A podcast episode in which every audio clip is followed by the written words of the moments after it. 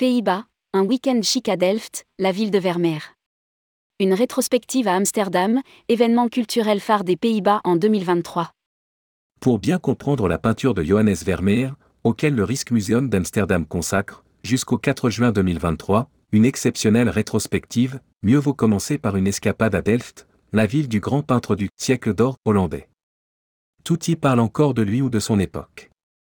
Même l'étonnant hôtel Arsenal. Rédigé par Paul Aboyer le lundi 6 février 2023.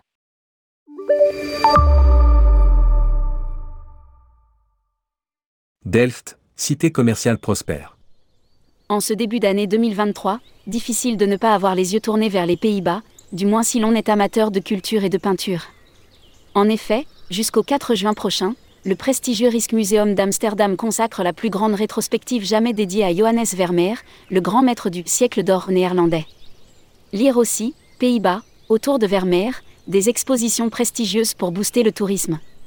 Cependant, pour bien comprendre la peinture de Vermeer, mieux vaut commencer par s'offrir un séjour à Delft, la ville natale du peintre.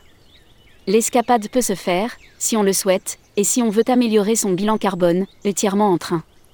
Le Thalys conduit de Paris-Gare du Nord à Amsterdam d'où un train régional, il comprend des voitures de première classe, conduit en 41 minutes à Delft. Et vice-versa. Connu dans le monde entier pour ses carreaux de faïence aux décors bleus inspirés des porcelaines chinoises qui, longtemps, ont transité par son port, Delft a évidemment bien changé depuis le XVIIe siècle. Elle totalise aujourd'hui 106 000 habitants, dont 29 000 étudiants, alors qu'elle en abritait seulement 25 000 du temps de Vermeer. Pourtant, dans son cœur historique, tout parle encore du peintre et de son époque, alors, la Belle Delft était un centre culturel et scientifique, un comptoir commercial florissant, ouvert sur le monde grâce à ses canaux et au transport fluvial. Tant qu'à faire, pour rester dans le ton, on choisira un hôtel qui raconte aussi un pan de l'histoire de la cité. L'Arsenal, Arsenal en français, bien sûr, s'impose sans hésiter mais, il faut le savoir, c'est un établissement non fumeur. La sobriété savamment étudiée de l'hôtel Arsenal. Cet hôtel très chic, ouvert depuis peu, loge dans un bâtiment imposant, classé monument national. Il se dresse à la pointe sud d'une presqu'île formée par les deux principaux canaux de la ville, l'Oud-Delft, le vieux canal, et le Nieuw-Delft, le nouveau canal, Delft signifiant canal en ancien néerlandais. Logiquement, les fenêtres des 63 chambres et suites de l'arsenal donnent sur les eaux de l'un ou de l'autre de ces canaux. Si l'on tire un brin les rideaux pour profiter de cette vue, il n'est guère besoin de faire preuve d'imagination pour se retrouver plongé dans l'ambiance de la prospère ville commerciale qu'était Delft il y a quatre siècles et sentir l'odeur des épices, du café, du thé, du coton. De l'autre côté du canal, les armoiries de la VOC, la compagnie néerlandaise des Indes orientales, ornent encore le pignon du bâtiment cossu de cette vénérable maison. Vermeer n'était pas encore né lorsque le bâtiment qui abrite l'hôtel Arsenal a été construit, au tout début du XVIIe siècle la ville avait besoin d'un lieu pour stocker les mousquets, les canons et les munitions nécessaires à sa défense. D'où le nom d'arsenal que l'hôtel a conservé. Ce bâtiment a longtemps conservé cette vocation militaire. Cependant, après la Seconde Guerre mondiale, il a servi de prison pour les Néerlandaises coupables d'avoir collaboré avec les nazis, avant d'être repris par le ministère de la Défense pour y installer le musée de l'armée. Après que ce musée a été transféré ailleurs, en janvier 2013, près de dix ans sont passés avant que le bâtiment historique de l'Arsenal devienne l'hôtel classieux qu'il est aujourd'hui. Une sérieuse rénovation a été nécessaire. La charpente, tout comme l'ensemble des structures du bâtiment, faites d'imposantes poutres de chêne, ont été conservées. Le parti a été pris de mettre ces poutres en valeur. Laissées apparentes, tout comme les chevrons, elles constituent un élément essentiel du décor intérieur des couloirs et des chambres.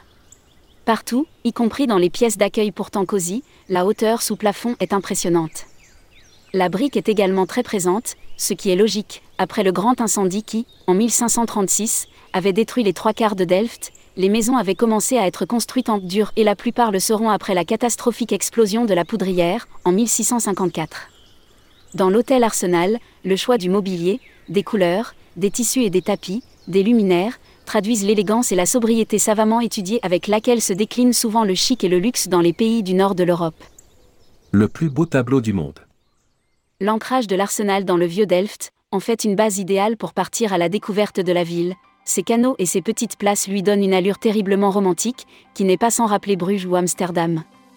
La visite se fera à pied. Elle serait sans difficulté s'il n'y avait les vélos. À Delft, comme partout aux Pays-Bas, les habitants se déplacent ordinairement en deux roues et parfois à une vitesse stupéfiante. Gare donc aux distraits qui oublient de regarder si la voie cyclable est libre avant de s'engager sur la chaussée. En tous cas, sitôt la porte de l'hôtel franchie, les quais s'offrent en effet à vous. Il est aisé d'emprunter l'un des innombrables ponts qui enjambent les canaux pour passer d'une rive à l'autre. Et, puisque 2023 donne l'occasion de mettre ses pas dans ceux de Vermeer, autant commencer par découvrir en vrai la vue de Delft la plus célèbre au monde. Pour cela, il faut se diriger vers le sud du centre historique, jusqu'au Canal. En réalité, il faudrait même aller un peu plus loin encore. C'est en effet d'une fenêtre, au dernier étage d'une maison juchée sur la rive opposée du quai du Kolk, que l'artiste a brossé en 1660 à 61, cette fameuse vue de Delft et de son port, dominée par le clocher de la Nieuwkerk, l'église nouvelle. Ce tableau est un concentré de l'art de Vermeer. À cause, d'abord, du calme ambiant, du silence apparent, du temps qui paraît suspendu. Les péniches sont immobiles, tout comme les petits personnages sur la berge. De petites touches suggèrent les reflets de l'eau et un point de lumière est posé sur les toits. Le nuage foncé qui assombrit les constructions au premier plan permet d'attirer l'attention sur le centre-ville baigné par une forte lumière. Au premier plan s'élève la porte de Skidam qui, jadis, permettait d'accéder à la ville alors fortifiée. Les remparts ont été détruits dans la seconde moitié du XIXe siècle et l'artiste a pris quelques libertés avec les réalités topographiques, mais on reconnaît sans peine Delft. En 1902, au cours d'un voyage aux Pays-Bas, Marcel Proust était tombé en admiration devant ce tableau, au Mauritshuis, un important musée de la haie.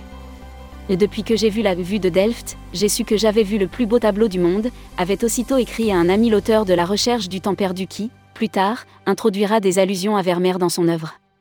Indiscutablement, Proust a, bien après le critique William Burger qu'il avait redécouvert en 1866, contribué à sortir Vermeer de l'oubli dans lequel il était tombé après sa mort.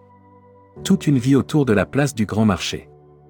Après ce crochet au sud de la vieille ville, il sera temps de revenir vers le cœur historique de Delft, car, chose incroyable aujourd'hui, l'essentiel de la vie de Vermeer s'y est déroulé, il y est né en 1632, y a vécu et travaillé avant de mourir prématurément en 1675, à seulement 43 ans. Les avis divergent encore sur le lieu exact de sa naissance. Les uns désignent une petite maison au bord d'un canal tout proche, les autres, une maison plus importante où est apposée une plaque, près de la place du Grand Marché. Tous s'accordent en revanche pour dire que Régnier Jans, le père de Vermeer, a vu le jour en 1591, au numéro 21 de la place du marché aux bestiaux, Bestenmark, et sa sœur, Gertrude, en 1620, dans une autre maison de cette même place. La place du Grand Marché, Grottmarkt, n'en est évidemment pas très éloignée, sa taille, imposante dit encore l'important centre marchand qu'était Delft. Et, c'est dans une rue parallèle, la rue Voldersgraft, au numéro 25-26 que le père de Vermeer tenait une taverne. Il y exposait aussi les œuvres d'artistes dont il faisait le commerce. C'est dire que le petit Johannes a baigné très tôt dans une atmosphère propice à son éveil artistique. De l'autre côté de cette même place du Grand Marché, au numéro 25 de la rue Oud Langendic, se trouvait la maison de Katharina Bonn, la belle-mère du peintre. Vermeer y a passé les 15 dernières années de sa vie, de 1660 à 1675, et peint l'essentiel de son œuvre. C'est dans la Nieuwkerk, église nouvelle, qui se trouve sur la place du Grand Marché, face à l'ancien hôtel de ville Renaissance, que le petit Johannes a été baptisé le 31 octobre 1632. C'est aussi dans cette église que reposent les membres de sa famille, ses parents, sa sœur, sa femme. En revanche, lui a été inhumé, un peu plus loin, dans la Houdkerk, vieille église, qui s'élance au bord du vieux canal, tout comme sa belle-mère et trois de ses quinze enfants. Syndic de la guilde de Saint-Luc II. La visite de la Delft de Vermeer est facilitée par un dépliant édité, en anglais, par l'Office de tourisme qui mentionne sur une petite carte les divers principaux points d'intérêt. Et, justement, ce dépliant invite aussi à faire une seconde halte rue Voldersgraft, au numéro 21, jadis le siège de la Guilde de Saint-Luc. Cette confrérie de métiers, très active, regroupait tous les graveurs, sculpteurs, peintres, marchands d'art, potiers, etc. de la ville. Comme son père avant lui, Johannes Vermeer en était devenu membre en 1653. Neuf ans plus tard, il en sera élu syndic. Il le sera à quatre reprises. Un autre peintre célèbre du siècle d'or hollandais, Pieter de Hooch, 1629-1694, a, lui aussi, été syndic de cette guilde. L'actuel bâtiment en briques est une version reconstruite du siège de l'ancienne guilde de Saint-Luc. Il abrite un centre dédié à Vermeer et à ses contemporains. Y sont présentés aussi bien les événements connus de la vie personnelle du peintre, ses méthodes de travail, des œuvres de ses contemporains que la Delft du XVIIe. Une salle entière est occupée par la reproduction, en taille réelle, des 37 peintures répertoriées comme étant de la main de Vermeer. Bières et tables étoilées. En sortant, surtout s'il fait beau, il sera agréable de musarder le long des canaux. Les quais sont bordés par de jolies petites boutiques. Et aussi par des bars et quelques brasseries. Prenons Bière Fabrique, qui se trouve au 45 à 49 Burgoal. L'atmosphère y est très sympathique, la bière excellente, qu'elle soit blonde, brune ou même rouge. En s'asseyant un moment dans cet établissement, on restera dans l'ambiance. Les Pays-Bas sont un pays de buveurs de bière, le père de Vermeer tenait une taverne, tout comme un autre peintre de l'âge d'or hollandais, Jean Steen, que sa peinture ne suffisait pas à faire vivre. Enfin, à Delft, l'industrie de la bière a eu ses heures de gloire. Après la prospérité apportée par le commerce du coton, Delft s'est, au début du XVIe siècle, tournée vers l'industrie de la bière. La ville abritait alors pas moins de 200 brasseries. Assure Dix Tamer, guide touristique. Cette activité périclitera, poursuit Dix Tamer, lorsque pendant et après la guerre pour arracher leur indépendance aux Espagnols, les Pays-Bas ne pourront plus exporter de la bière vers le sud des ex-provinces unies, la Belgique et le Luxembourg d'aujourd'hui, restées, elles, dans le giron espagnol. En 1645, il restait seulement 15 brasseries. Heureusement, ajoute Dix Tamer, l'industrie de la faïence a, par la suite, pris le relais. Selon Périple dans les rues de Delft ne manque pas d'ouvrir l'appétit les Pays-Bas ne sont pas forcément réputés pour leur gastronomie. Si, sur les quais, les petits restaurants ne manquent pas, les amateurs de bonnes tables seront, à coup sûr, davantage comblés par des établissements comme Van der Dusan, situé 118, Baginov. Et The Jean, le Vieux Jean, au 3, Elichgeestkerkhof, c'est-à-dire cimetière du Saint-Esprit, tous deux distingués par un bib gourmand. Au Princenhof, l'homme derrière le mythe. Une fois restauré, il sera temps d'aller au Princenhof, le musée de Delft il a été installé dans l'ancien monastère Sainte-Agathe, couverte par un toit en verre et fermée par d'immenses baies vitrées, l'ancienne cour de ce bâtiment en briques joliment rénové est devenue une élégante salle de réception, l'ancienne chapelle est devenue une boutique et le parcours muséal s'inscrit dans un dédale de couloirs et d'escaliers. Une exposition y est consacrée, jusqu'au 4 juin 2023, à Vermeer et à son temps. Y sont présentés plus de 100 objets provenant de collections néerlandaises et étrangères, y compris des chefs-d'œuvre de peintres de Delft, des objets d'art appliqués, des cartes, des estampes, des dessins, des livres, des documents biographiques et d'autres documents d'archives. Un petit film fort bien fait introduit le propos.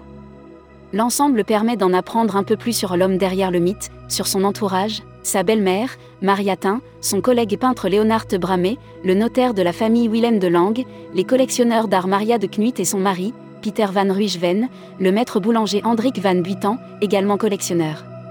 Ne nous faisons cependant pas d'illusions, même si, les recherches aidant, on en sait aujourd'hui davantage sur Vermeer, sa biographie conserve des pans obscurs qui lui ont parfois valu le surnom de Sphinx de Delft. La visite permet aussi d'admirer des chefs-d'œuvre des maîtres les plus importants de Delft de la période 1550-1675, Peter de Houch, Jean Steen, Gérard Obgist, Cornelis de Man, Anthony Palamdez et Maria van Oosterwijk. Marchand d'art ruiné par la guerre.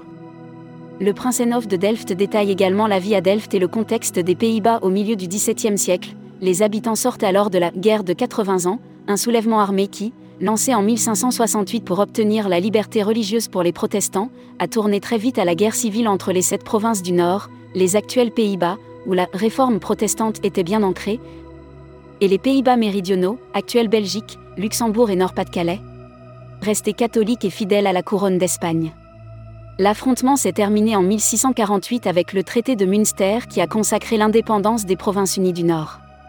Dès lors, les Pays-Bas s'affirmeront comme une puissance majeure, grâce à la création d'un vaste empire colonial soutenu par l'activité commerciale de la Compagnie néerlandaise des Indes orientales, créée en 1602.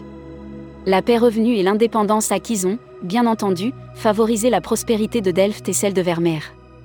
En effet, le peintre avait repris, avec succès, l'activité de marchand d'œuvres d'art déjà exercée par son père. Malheureusement, une nouvelle guerre stoppera provisoirement cet essor. La guerre de Hollande entre la France et ses alliés d'une part, d'autre part, la quadruple alliance tissée autour des Provinces Unies, débute en effet en 1672. Le commerce, mais aussi le marché de l'art s'effondre. Vermeer, totalement ruiné, en tombe malade et meurt en décembre 1675. Au cœur de l'histoire des Pays-Bas. L'exposition du Princenhof insiste également sur les différences terriblement marquées entre les classes sociales, dans la Delft de Vermeer. Et aussi sur l'interdiction de pratiquer officiellement le catholicisme bien qu'environ un quart de la population confesse cette religion. Autant dire qu'en se mariant avec une catholique d'une famille bien plus aisée, Vermeer, calviniste de naissance, fut transporté dans un milieu bien différent du sien. Il dut d'ailleurs se convertir au catholicisme pour vaincre les réticences de sa riche belle-mère Mariatin. Une fois découverts ses arrière-plans sociaux, religieux, historiques et géopolitiques, un tour dans les étages supérieurs du Princenhof permettra d'admirer la richesse des faïences bleues de Delft et aussi de nombreuses œuvres de peintres locaux. Le Princenhof présente cependant un autre intérêt, il a été le théâtre d'un épisode tragique de l'histoire des Pays-Bas, l'assassinat le 10 juillet 1584, par un fondamentaliste catholique, de l'homme qui fait figure de père de la patrie, Vadé des Vaderland, le célèbre Guillaume d'Orange l'impact des balles est encore visible dans un mur. Pour comprendre, il faut encore une fois en revenir à la guerre des 80 ans. Delft était alors un important centre de résistance contre les Espagnols. Et, le prince Guillaume d'Orange, initiateur de cette révolte qui conduisit bien plus tard à l'indépendance des Pays-Bas, s'était installé à Delft dans une partie de l'ancien couvent Sainte-Agathe aménagé pour lui et sa cour. Il fut inhumé à Delft car le caveau de la famille se trouvait à Breda, une ville alors occupée par les Espagnols.